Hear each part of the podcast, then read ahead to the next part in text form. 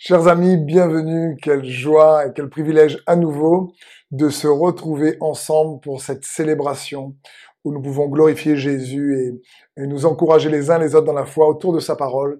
En priant pour cette célébration, pour ce samedi, le thème que j'ai eu à cœur de vous partager s'intitule La foi virtuelle ou réelle?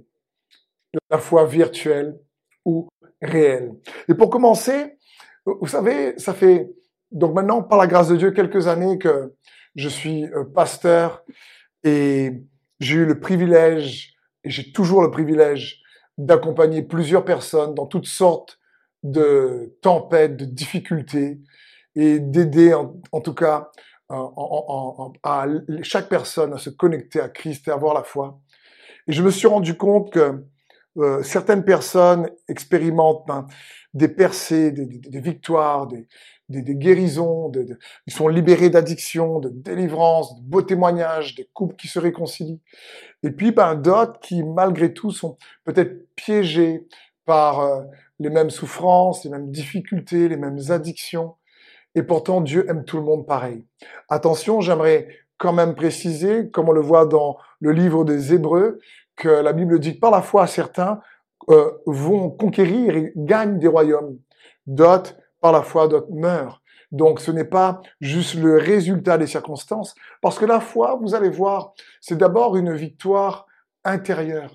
C'est d'abord une, une, une, une, victoire que l'on gagne euh, dans notre être intérieur et qui se manifeste à la manière de Dieu euh, à l'extérieur et autour de nous.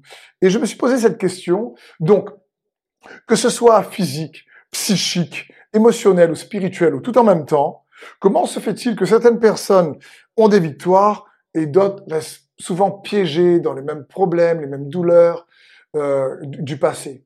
Et un des éléments de réponse clairs dans la prière et dans la parole de Dieu, c'est ben la foi, notre conviction, les choses en lesquelles on croit.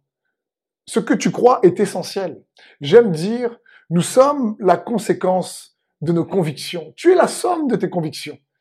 Et chacun d'entre nous, c'est la même chose. Ce que tu es, c'est la somme de tes convictions. Ce que tu crois est essentiel. Et ce qu'on croit euh, ne dépend pas forcément des circonstances que l'on traverse. Pour donner un exemple euh, un peu humoristique euh, en guise d'introduction à ce message, c'est l'histoire d'un maître qui a un chat et un chien. Et il prend soin d'eux. Il prend soin du chat, du chien, il leur donne à manger, à boire, il les, il les vaccine, il, les cajole. Et le chien se dit en lui-même, waouh, c'est, c'est, c'est incroyable. Il prend soin de moi, de tous mes besoins. Mon maître, c'est lui qui doit être Dieu. Et le chat, qui vit dans les mêmes circonstances, a les mêmes soins, parle en lui-même et il dit, waouh, il prend soin de moi, de tous mes besoins. Mon maître doit croire que je suis Dieu. Je veux dire, c'est, c'est juste une histoire pour illustrer que ils vivent dans les mêmes circonstances, mais ce que l'on croit, c'est ça qui fait la différence en chacun d'entre nous. Vous savez, nous ne sommes pas en réalité euh, juste ce qu'on on, on, on croit être, vous allez voir. On est réellement la somme de nos convictions, parce qu'on ne voit pas les choses telles qu'elles sont. On voit les choses tels que nous sommes. Et Dieu veut nous donner cette, cette foi, qui nous donne bien sûr la, la, victoire. Il veut nous donner cette foi qui est juste incroyable, cette foi qui fait la différence dans nos vies. Euh, euh, le livre de Jude dira, mais combattez pour cette foi précieuse qui vous a été donnée une fois pour toutes. Mais la foi, c'est ça qui donne la victoire aux chrétiens, aux enfants de Dieu. Quelle que soit l'église où tu es, si tu crois en Jésus, et c'est ça qui fait la différence. C'est la foi en Jésus-Christ, parce que tu t'appuies sur lui. Et, je disais à un ami, un jour médecin, je disais, je, je, je, je, je est-ce que tu penses pas que la, la, la, le meilleur antidépresseur, c'est la foi? Il me dit, oh que oui, la foi, en réalité, nous fait surmonter et traverser beaucoup d'épreuves et de difficultés. Et dans ces temps, comme dans le confinement, nous en avons vraiment besoin. Et dans 1 Jean 5, verset 4, la parole de Dieu dit ceci. Parce que tout ce qui est né de Dieu triomphe du monde. Et la victoire qui triomphe du monde, c'est notre foi. La victoire qui triomphe du monde, c'est notre foi. D'où le titre. Est-ce que notre foi est vraiment réelle ou elle est virtuelle? Le mot virtuel signifie en réalité que ce qui existe, ça existe mais ça se manifeste pas. Ça existe mais ça se manifeste pas. C'est c'est c'est là mais c'est pas vrai. J'ai eu l'occasion de faire, euh, d'aller essayer la, la, réalité virtuelle avec mes enfants, et on a l'impression que c'est vrai, mais c'est pas vrai. Et, et, ça, nous devons réaliser, tandis que la foi, elle est bien réelle, ça se voit pas, mais c'est bien réel, on en voit les effets. C'est comme le vent, tu ne vois pas le vent, mais tu vois les effets sur les branches. La Bible dit également que la foi est une ferme assurance des choses qu'on espère, une démonstration des choses qu'on ne voit pas. La, foi, c'est réel, ça se voit. C'est pas comme dans cette réalité virtuelle où je faisais un jeu où j'avais l'impression que je volais. J'avais l'impression que je volais vraiment. J'avais le casque et on le faisait avec les enfants. Mais non, mes, mes, mes pieds étaient bien euh, scotchés au sol. Donc le virtuel, ça semble réel, mais il n'y a pas les effets, ça se manifeste pas. C'est une foi qui a les aspects euh, de, de la vie chrétienne, mais sans avoir la force. Parce que la foi réelle en Jésus-Christ, elle nous donne la force et la substance. D'ailleurs, dans Hébreu 11 au verset 1, il est écrit, maintenant, la foi est la substance des choses qu'on espère, l'évidence de celles qu'on ne voit pas. Waouh! La foi est la substance. C'est quelque chose qu'on ne voit pas, mais la foi qui est cette assurance ferme, qui est cette c'est la démonstration de notre espérance ferme et inébranlable. On ne voit pas, mais en même temps on sent ses effets. C'est la, la foi est comme une encre. Et la Bible dit dans Hébreux 6, 19, l'espérance de notre foi, cette espérance, nous la possédons comme une encre de l'âme, sûre et solide. Elle pénètre au-delà du voile. Et c'est ce qui se passe, ce qui se passe quand, comme en ce moment avec euh, chaque jour, le nombre de décès augmente, le nombre de cas encore euh, augmente et, on est toujours en confinement et il y a, euh, on n'est pas à l'abri de mauvaises nouvelles, on est dans des défis euh, économiques, défis de santé, défis relationnels, beaucoup de défis. Mais la foi et cette ferme assurance des choses qu'on espère, c'est une espérance qui va au-delà du voile, qui va comme cette encre du bateau dans l'autre réalité, la réalité du royaume de Dieu en Jésus-Christ et qui s'accroche au rocher qui est Jésus en nous, en toi, des convictions solides. C'est une conviction qui te donne la force de, malgré la tempête ou la guerre des circonstances extérieures, elle te maintient. La foi réelle, réellement, nous permet de nous accrocher au rocher qui est Christ et qui est inébranlable. C'est ce que nous devons réaliser. Donc, on va voir ensemble dans ce message Trois grandes parties qui, j'espère, va vous encourager, comme moi-même la parole m'a encouragé en étudiant, pour vous la partager euh, ce soir. Et la première partie, c'est celle-ci. Une foi réelle croit que sa consolation est en chemin. La première partie, c'est qu'une foi réelle croit que sa consolation, si tu préfères, son intervention est en chemin. Savez, comme tout le monde, moi-même, comme vous, lorsque nous traversons des tempêtes, lorsque nous traversons des difficultés, euh, réellement, on est tenté à baisser les bras, à tomber dans le désespoir, à ne pas croire, ou on est tenté à réellement nous abandonner pleinement entre ses mains, dit Seigneur, moi je peux pas, mais toi tu vas y arriver. Il y a une belle histoire où l'apôtre Paul, dans 2 Corinthiens 1, nous parle, qui est magnifique. Vous allez voir à partir du verset 3, il est écrit, Béni soit Dieu le Père de notre Seigneur Jésus-Christ, le Père des miséricordes et le Dieu de toute consolation, qui nous console dans toutes nos afflictions, afin que par la consolation dont nous sommes l'objet de la part de Dieu, nous puissions consoler ceux qui se trouvent dans quelques afflictions. Car, de même que les souffrances de Christ abondent en nous, de même que notre consolation abonde par Christ. Si nous sommes affligés, c'est pour votre consolation et pour votre salut. Et si nous sommes consolés, c'est pour votre consolation, qui se réalise par la patience à supporter les mêmes souffrances que nous endurons.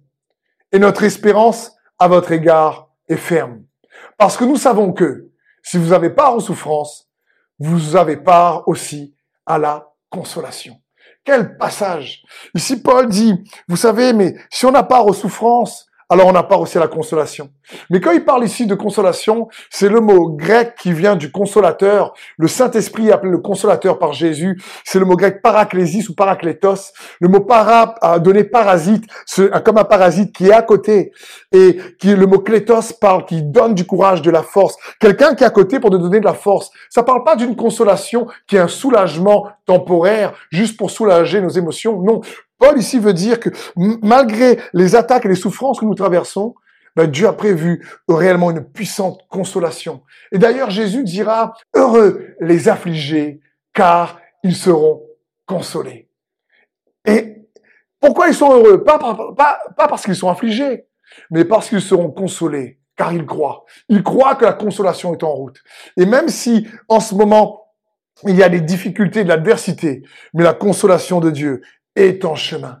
J'aime dire que sa consolation en réalité rend l'expérience de sa réalité spirituelle plus réelle que la réalité des circonstances naturelles autour de nous. La consolation de Dieu, c'est que tu expérimentes réellement, comme cette encre dans la mer, la réalité de la paix de Jésus-Christ en toi dans la tempête. Les circonstances autour de nous naturelles, c'est la tempête, mais tu expérimentes sa paix en nous. C'est comme si, j'aimerais te dire que sa consolation, c'est l'expérience de qui il est en toi. Il est l'Emmanuel, Jésus avec nous, en nous. Tu, tu sais que par la foi, lorsque l'encre de la foi, de l'espérance de la foi, est attachée à la vérité de Jésus-Christ en laquelle tu crois dans ton âme, alors malgré les difficultés extérieures, alors tu expérimentes sa force. C'est comme si sa consolation vient guérir nos émotions, renouveler nos convictions, et elle vient nous donner cette certitude, cette conviction certaine de son intervention. C'est ça, la foi est une ferme assurance, la substance des choses qu'on espère, une démonstration. On ne voit pas encore, mais il y a une démonstration. L'arbre se consume par le feu, l'arbre est brûlé par le feu, mais ne se consume pas plutôt, comme Moïse dans le désert. Et la suite, pour revenir à 2 Corinthiens 1, le verset 8, l'apôtre Paul dira la chose suivante. Ne voulons pas en effet vous laisser ignorer au sujet de la tribulation qui nous est survenue en Asie, que nous avons été excessivement accablés, au-delà de nos forces, et nous regardions comme certains notre arrêt de mort, afin de placer notre confiance, non pas en nous-mêmes, mais de la placer en Dieu, qui ressuscite les morts. C'est lui qui nous a délivrés qui nous délivrera d'une telle mort maintenant, lui de qui nous espérons qu'il nous délivrera encore. Waouh Paul ici dit comment la consolation est survenue. Il dit mais oh, oh, je ne vais pas vous laisser ignorer que dedans cette souffrance, cette tribulation survenue en Asie, on était excessivement accablés. Ça parle ici qu'il était excessivement oppressé au-delà de ses forces. C'est une tristesse, une souffrance au-delà de ses forces. Il dit même qu'on désespérait de conserver la vie. Il dit, mais cela, en fin de compte, nous a contraints, non pas à placer notre confiance en nous-mêmes, mais notre confiance en Dieu. Et je crois que pour chacun d'entre nous, toi qui me regardes à ton écran avec ta famille peut-être ou seul, moi-même, ma famille, c'est que nous puissions plus que jamais placer notre confiance en Dieu et, et dire Seigneur, oui, je comprends pas tout dans cette situation, mais tu nous as délivrés, mais tu, nous délivres et tu nous délivreras encore. Et d'ailleurs, la délivrance de Dieu arrive toujours avec des intérêts. Les intérêts de sa grâce, j'aime le dire. Parce que Dieu nous délivre toujours d'une manière bien plus puissante que nous on aurait fait avec nos propres forces. Dieu nous délivre avec sa capacité. Notre capacité à nous ne peut pas amener la délivrance que lui veut opérer dans notre vie. Ça me fait penser, euh, bien sûr, par exemple, à Moïse qui veut délivrer le peuple d'Israël euh, avec ses propres forces au départ. Il tue un Égyptien, après il s'enfuit euh, dans le désert. Mais en réalité, 40 ans après, cet appel qui bouillonnait en lui pour délivrer le peuple d'Israël, au lieu de le faire avec ses propres efforts, il délivre maintenant Israël avec la capacité de Dieu. Et cette fois-ci, c'est toute une, une nation qui est libérée et une autre qui est engloutie, une armée de, de, qui engloutit. Parce que Dieu veut toujours nous délivrer avec des intérêts. C'est son cœur. Je pense à Joseph qui avait eu ce rêve euh, où il avait vu son père et ses frères se prosterner devant lui. Malheureusement, il a eu toutes des circonstances difficiles à traverser. Mais quand Dieu est venu réaliser sa promesse et son rêve, son intervention, sa consolation pour Joseph, c'est pas juste ses frères et ses sœurs, c'est tout le pays d'Égypte, à part le pharaon, qui se prosternait devant Joseph. Dieu veut nous délivrer avec des intérêts. Je pense aussi, pour notre propre histoire, j'ai un peu partagé ça la fois dernière, de mon petit garçon Mathis qui, jusqu'à l'âge de 4 ans, n'a pas parlé. Et, on a vu les médecins et on savait pas ce qu'allait se passer, on, savait pas, il y avait plein de diagnostics faits. Et aujourd'hui, quand comment ses profs parlent de lui, la manière dont il parle, le, le, il, il, parle tellement avec habilité je suis moi-même surpris, et les gens qui le connaissent aussi sont surpris de sa capacité à bien parler. Et à chaque fois que je le vois, je me dis, mais c'est il est un témoignage vivant de la consolation, de l'intervention de Jésus dans ma famille. On peut, vous savez, essayer d'ouvrir des portes par nos propres efforts, mais ça marche vraiment pas beaucoup. Et après, il faut les maintenir ouverts par nos efforts. Mais si Jésus ouvre une porte, il ouvre une porte que personne ne peut fermer. Il ferme les portes que personne ne peut ouvrir. Parce qu'il est lui-même la porte des brebis. Il est la porte. Il est le chemin. Donc j'aimerais t'encourager et te rappeler, Dieu a de meilleures solutions pour toi que toi tu en as pour toi. Dieu a toujours des meilleurs intérêts à cœur pour toi que les intérêts que tu as pour toi. Le plan de Dieu pour ta vie est bien meilleur que le tien. J'aimerais t'encourager à réaliser cela. Il le, crois que Dieu a toujours à cœur nos meilleurs intérêts. C'est dans son cœur. Il a toujours les meilleurs intérêts pour toi pour, et pour ta famille dans son cœur. C'est pour ça qu'il a versé son sang. C'est pour ça qu'il est ressuscité. Donc première partie, on a vu ensemble, je te disais, crois que sa consolation est en chemin, son intervention. Deuxièmement, une foi réelle, crois qu'il a déjà prévu une solution. Dieu est l'alpha et l'oméga, le commencement et la fin. Il, il, a déjà prévu une solution. Dans l'histoire de la parole de Dieu, qui nous enseigne, on voit constamment que euh, à chaque fois qu'il y a un fléau, il y a la mort qui règne, il y a l'esclavage en Égypte, Dieu amène Moïse. Il y a la famine en Égypte, Dieu amène euh, Joseph. Il y a euh, réellement dans le livre des juges l'oppression ennemie, Dieu élève un juge. Il y a ils sont prisonniers à Babylone, Dieu envoie Daniel. Je veux dire, Dieu est juste incroyable. D'ailleurs, l'exemple de Jésus est juste incroyable. On a fêté ensemble Pâques la semaine dernière, et on a vu qu'il est l'agneau immolé. Et la Bible dit dans 1 Pierre 1,19, non, il a fallu que Christ, tel un agneau pur et sans défaut, verse son sang précieux en sacrifice pour vous. Dès avant la création du monde, Dieu l'avait choisi pour cela, et il a paru dans ces temps qui sont les derniers pour agir en votre faveur. Je veux dire, quand est-ce que l'agneau a été immolé? On aura tendance à dire, ben, il y a 2000 ans de cela à peu près. C'est pas ce que l'apôtre Pierre dit. Dès avant la création du monde, Dieu l'avait choisi pour cela. Vous imaginez? Avant que la terre soit créée, avant que le diable vienne les tenter, que le péché fasse son entrée, Dieu avait déjà prévu la solution que l'agneau serait immolé pour nous sauver de nos péchés. C'est juste incroyable. Il a déjà une solution prévue pour chacun d'entre nous. Il est juste incroyable. Et nous devons réaliser ça. Parce que ça nous donne donc une paix. Dieu n'est pas surpris par ce qui nous surprend. Mon ami, réalise cela pour toi, pour ta famille. Quel que soit aujourd'hui ce qui te surprend et, avec le confinement comme moi-même où euh, on se dit wow on n'avait pas prévu ça on n'avait pas prévu que notre entreprise euh, euh, puisse risquer de fermer ses portes ou notre association ou qu'on soit exposé constamment au virus en prenant soin des gens ou qu'on soit confiné chez nous. On n'avait pas prévu ça.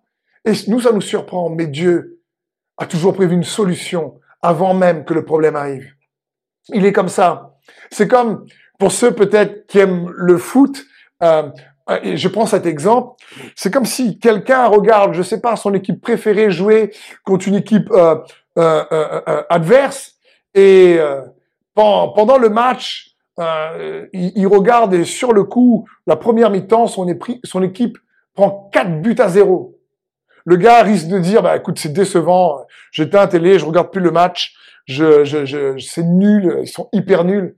Et il loupe la deuxième mi-temps, il la regarde pas, et la deuxième mi-temps, son équipe fait une remontada, comme on dit, et il gagne 5-4 au final. il peut être déçu. Mais imaginez maintenant que ce même gars, avant de regarder le match, bah, il le regarde en rediffusion et son ami, un ami à lui lui donne le résultat. Il regarde parce qu'il est passionné, mais il sait très bien que quand la première mi-temps arrive, son équipe s'est pris quatre buts, mais il est là tranquille parce qu'il sait comment ça va se terminer. Il sait, il a vu sur Internet, il a vu son ami lui a dit que son équipe va gagner 5-4. Et quand on pense que Dieu sait les solutions avant que les problèmes arrivent, c'est juste magnifique, c'est très encourageant. J'aimerais te dire, n'attends pas juste que les choses changent pour expérimenter la victoire de sa paix, la victoire de son espérance, la, la, la, joie de Dieu. Parce que la joie de Dieu ne dépend pas de nos circonstances, mais de notre union par la foi en Jésus-Christ. on a tous dit en général, ah, si je, pour ceux qui travaillent, j'ai toujours entendu, mais oh, quand j'aurai une promotion, je serai heureux. Quand j'aurai un travail, quand j'aurai, quand je serai marié, combien de célibataires se disent, quand je serai marié, je serai heureux. Et puis, malheureusement, parfois, ça arrive qu'ils sont mariés, ils repensent, ah, quand oh, quand, j'étais célibataire, j'étais pas si malheureux que ça. Je vous taquine. Mais, devons comprendre que si mon mari, quand mon mari va changer, ou quand ma femme va changer, si on attend que ces objectifs de quand soient atteints pour nous rendre heureux, en général, vous savez, les choses ne se passent pas forcément comme on le prévoit. Et ça, ça peut créer des, ça peut nous décevoir. Dieu veut nous combler de sa paix, de notre union avec Jésus-Christ, et pas juste de sa paix à cause des circonstances qui sont bonnes. Oui, comme toi, je préfère les circonstances bonnes. Mais comprenons bien, la paix de Dieu, ce n'est pas l'absence de guerre, mais la présence de Jésus-Christ dans ton cœur. C'est pas l'absence d'adversité, mais la présence de sa personne. Il est notre paix. D'ailleurs, la plupart de nos déceptions proviennent de nos attentes non réalisées. La plupart de nos déceptions proviennent de nos attentes non réalisées. On se fait des films en pensant ouais, j'ai eu cette promesse de Dieu où j'obéis, j'ai fait ce choix, et maintenant que j'ai fait ce choix, j'avais fait mon film que les choses allaient se passer comme ça. J'ai travaillé dur pour faire ce travail. Maintenant que je l'ai, ça se passe pas comme ça. J'ai travaillé dur dans le ministère ou euh, intégré telle équipe, et maintenant que j'y suis, je, franchement, je m'attendais pas à ce que les choses se passent comme ça. Oui, je comprends, et, on a tous, on fait tous, on passe tous dans l'humanité, tous, tous les hommes et toutes les femmes, ont fait face à la déception. Et donc la déception, n'oublie pas, provient de nos attentes non réalisées. La Bible dit, et je le dis de tête, mais vous pouvez aller vérifier dans Proverbe 3.12, un espoir différé rend le cœur malade. Ça parle ici que quand il y a une attente qui est toujours repoussée, alors la, notre santé morale est affectée. On devient victime des circonstances. Et c'est pas ce que Dieu veut pour chacun d'entre nous. Ça me fait également penser à ce prophète fabuleux dans la parole de Dieu qui s'appelle Élie. Élie est zélé dans l'Ancien Testament. Il, il, appelle le feu de Dieu qui sort du ciel et qui tombe sur l'autel. Il fait des exploits incroyables. Il, arrive à, à, à, confronter 400 prophètes de Baal. Et, franchement, il pensait que le peuple allait revenir à Dieu à ce moment-là. Mais non. Jézabel reste toujours au pouvoir avec Akab et Jézabel est son ennemi. Et là, il est déçu. Et il dit à un moment donné, dans la parole, il dit à Dieu, prends ma vie parce que je ne suis pas aussi, je suis pas meilleur que mes pères. Il est déçu. Il s'attendait à ce que les choses, à cause de son obéissance, se déroulent autrement. Mais les choses ne sont pas déroulées comme il le pensait. Peut-être que tu as fait des choix, mais j'aimerais te dire et t'encourager. Laisse les circonstances ou le résultat de comment les choses doivent se produire entre ses mains. Écoute bien ceci. Ne laisse pas le résultat de certaines circonstances te faire croire que Dieu n'est pas avec toi. il est avec toi. Il est pour toi. Comment donc faire pour euh, ne pas laisser ces attentes créer ces déceptions? Ben, arrête de nourrir tes attentes non réalisées. Fais-le confiance. Ne garde pas l'offense envers Dieu. Ne cherche pas à, accuser, si, à, dire mais Dieu c'est ta faute. Mon ami, c'est pas de sa faute. Jésus lui-même est passé par là. Jésus lui-même a dit au Père avant la croix, mais non pas ma volonté, mais ta volonté. Parce qu'il a dit, mais Père, est-ce qu'il n'y a pas un autre moyen? Et qu'il a vu que Dieu le Père, qu'il aimait de tout son cœur, lui a dit, non, c'est ce moyen-là qu'il a choisi. Alors Jésus a dit, non pas ma volonté, mais ta volonté. C'est comme si Jésus disait, franchement, je savais que je devais mourir. Mais s'il y avait une autre manière, ça aurait été mieux que de supporter le propre, le crachat, la croix, euh, l'ignominie, la honte, le fouet, le clou, la lance. Mais Jésus a dit non pas ma volonté, mais ta volonté. Parce qu'il savait que malgré tout, les choix de Dieu, le Père était bien meilleur que le sien. Il savait que Dieu avait une solution qui allait apporter une consolation avec des intérêts. Et c'est son cœur pour chacun d'entre nous. Donc j'aimerais te dire, il nous faut, oui, du courage pour s'abandonner entre ses mains. Il nous faut du courage pour le faire confiance pleinement sur les circonstances qui vont se dérouler. Mais Dieu est le Dieu du temps et des circonstances. J'aime dire également, je ne sais pas quand et je ne sais pas comment, mais je sais qui me délivrera. C'est Christ Jésus. Fais-le confiance. Alors, il nous faut nous encourager les uns les autres pour pouvoir puiser la force dans la foi. Une, une foi qui réellement nous comble au travers de notre union avec Jésus-Christ, malgré les circonstances que nous pouvons traverser. D'ailleurs, il est écrit dans Colossiens 2.10, et par votre union avec lui, vous êtes pleinement comblés, car il est le chef de toute autorité et de toute puissance. Par votre union avec lui, vous êtes pleinement comblés. L'apôtre Paul a écrit également dans Philippiens 4.11, il dit ceci, j'ai appris à me contenter de ce que j'ai. Je sais vivre dans la pauvreté et je sais vivre dans la richesse. Toujours et partout, j'ai appris à être rassasié et à avoir faim, à vivre avec beaucoup et à vivre avec peu. Je suis capable de tout, de tout cela grâce au Christ qui me rend fort. Waouh! Paul dit ici, j'ai appris, et, je crois que Dieu veut nous apprendre, quelles que soient les circonstances, à puiser notre force en Christ. Proverbe 15, 15 dira cela. Pour l'affliger, tous les jours sont mauvais, mais celui qui a le contentement dans son cœur est toujours en fait. Paul veut dire ici, euh, dans Philippiens et Salomon dans Proverbe, que celui dont le cœur est, est en union avec Dieu par la foi, automatiquement celui-là va rebondir, va se relever. Dieu veut te relever, il veut que tu puisses rebondir. C'est juste une saison de ta vie. Ta, ta vie ne se terminera pas comme ça. Fais-le confiance. Garde espoir. Et c'est pour ça également que j'aime dire, ce qui se passe en nous est plus important que ce qui se passe autour de nous. N'oublie pas cela. Et c'est ce que Jésus veut. Donc, on a vu ensemble qu'une foi réelle est une foi qui croit que la consolation de Dieu est en chemin. C'est une foi qui croit qu'il a déjà prévu une solution. la dernière partie, une foi réelle croit que les temps sont entre ses mains. Les temps de nos vies, on le fait confiance. On sait. J'ai une question pour toi. Si je te dis, qu'est-ce qui te passe par la tête ou dans ta pensée lorsque je parle, je te dis, attends avec patience. Quelle image vient dans ton cœur ou dans ta pensée? Je pense que beaucoup pensent comme euh, cet homme-là qui et au milieu des gens, les gens passent et, et là, on a l'impression que rien se passe. Les patients, les gens viennent à côté. Mais la patience, c'est pas réellement ça en Dieu.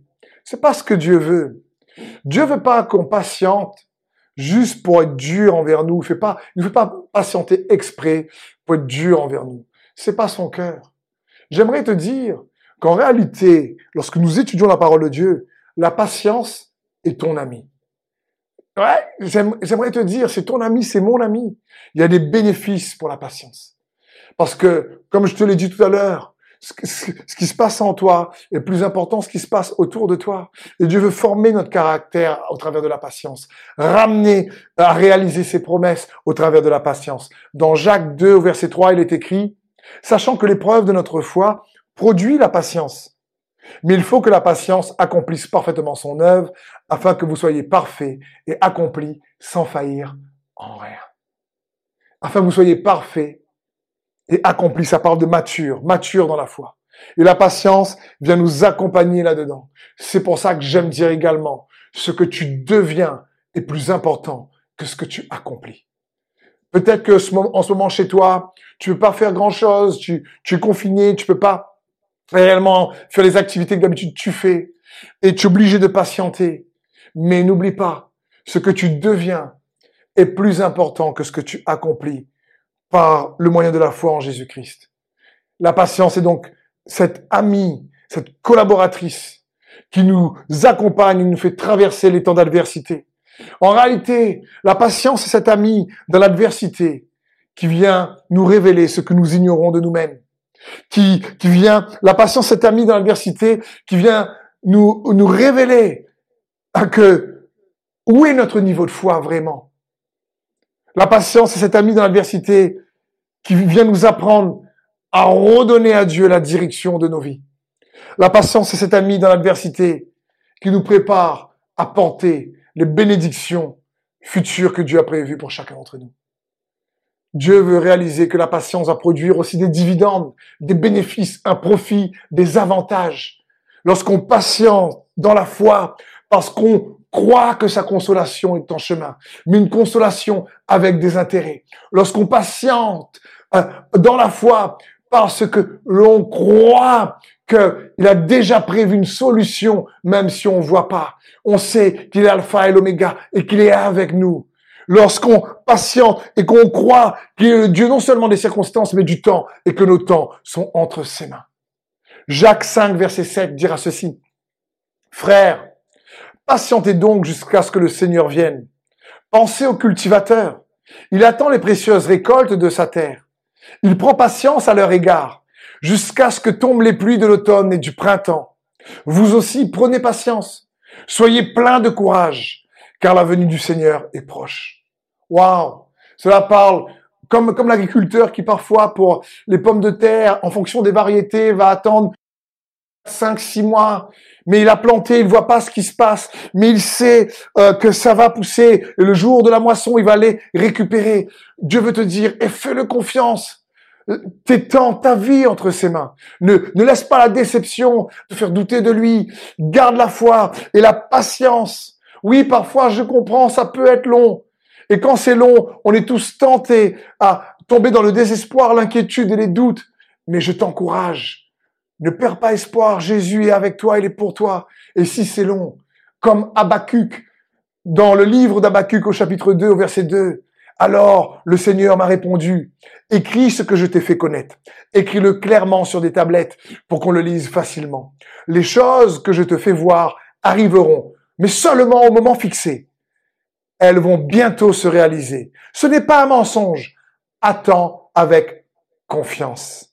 Même si c'est long, oui, c'est sûr, elles arriveront sans retard. Quel passage Et je crois que cette parole est pour plusieurs qui m'écoutaient en ce moment. Euh, ces choses arriveront. Attends avec confiance, avec foi. Crois, même si c'est long.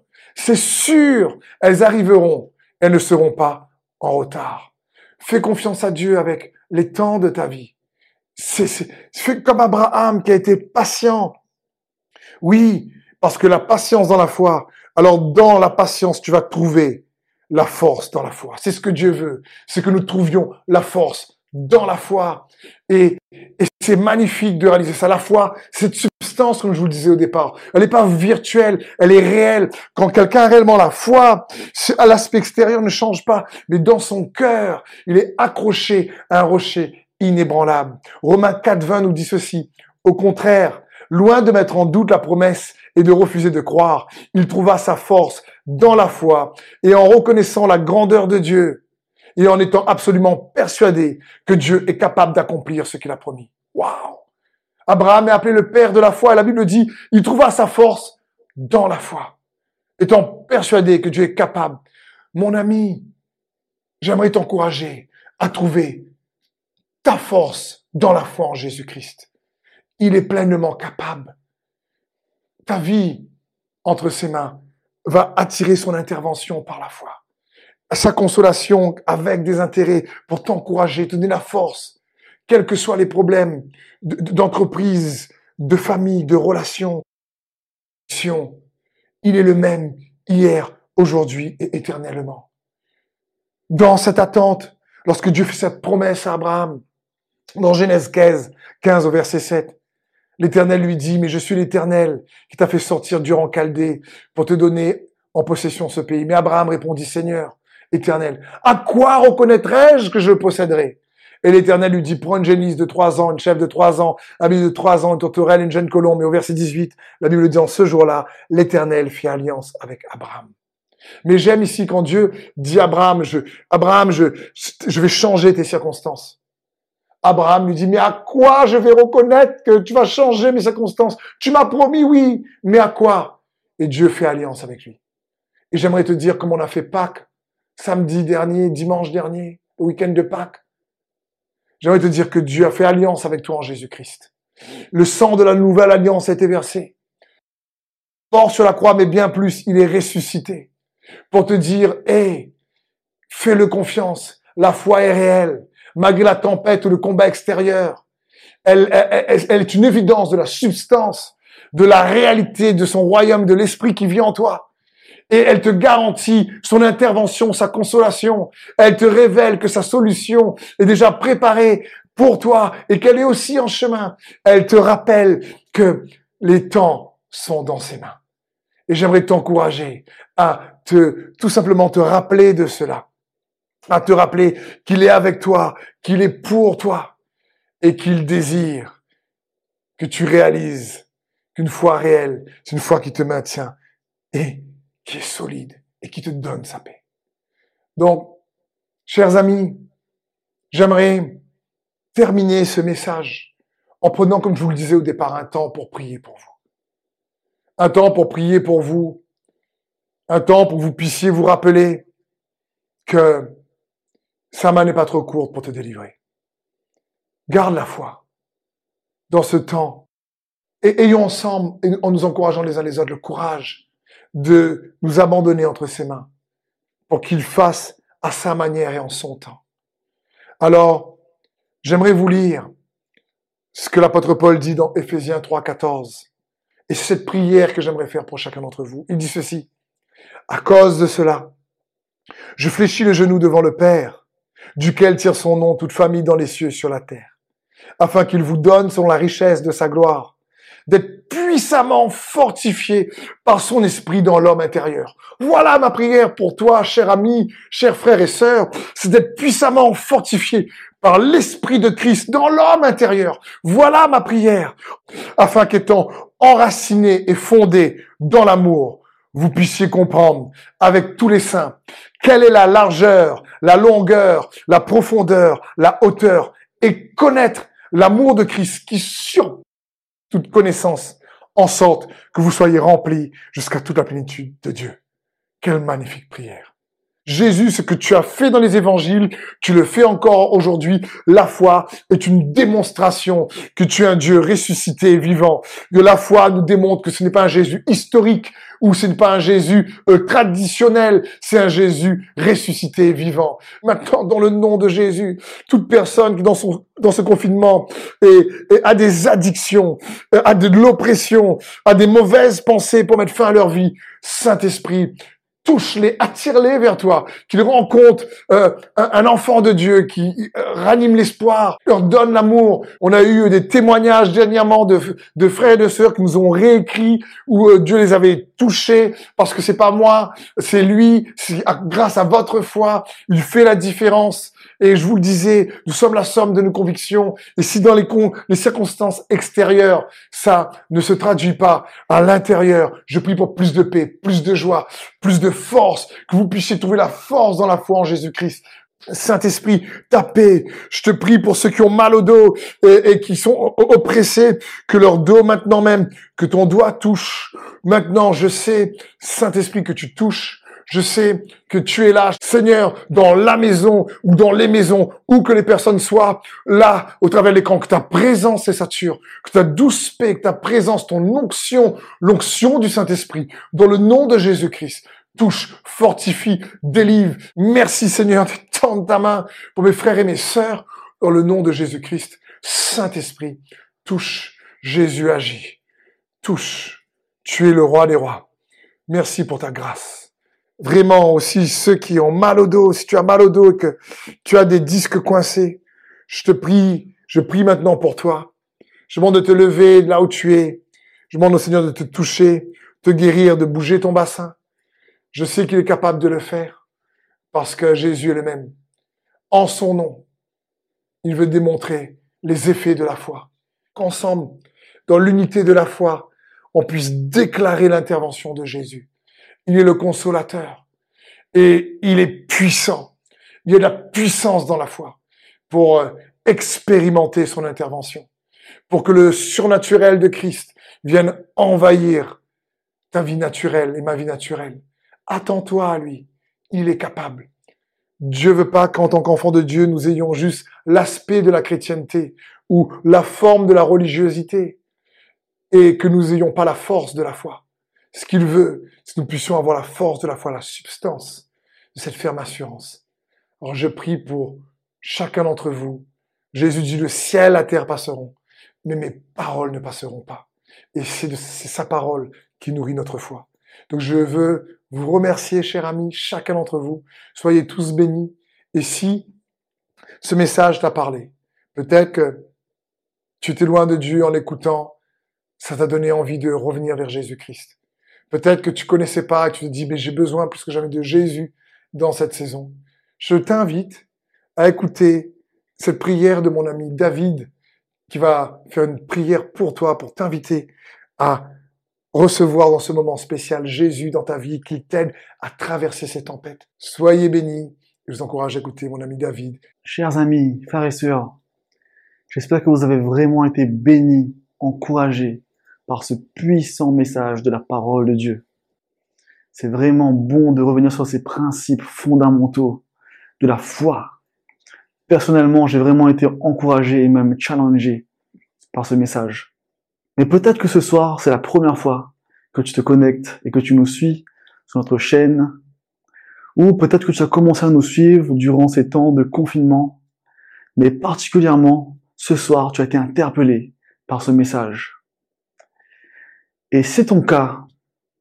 Et si tu désires réellement vivre pleinement ce qui a été prêché et recevoir Jésus comme ton sauveur, je vais te demander tout simplement là où tu es, de fermer tes yeux et de répéter cette prière avec moi. Seigneur Jésus, je te demande pardon pour mes péchés.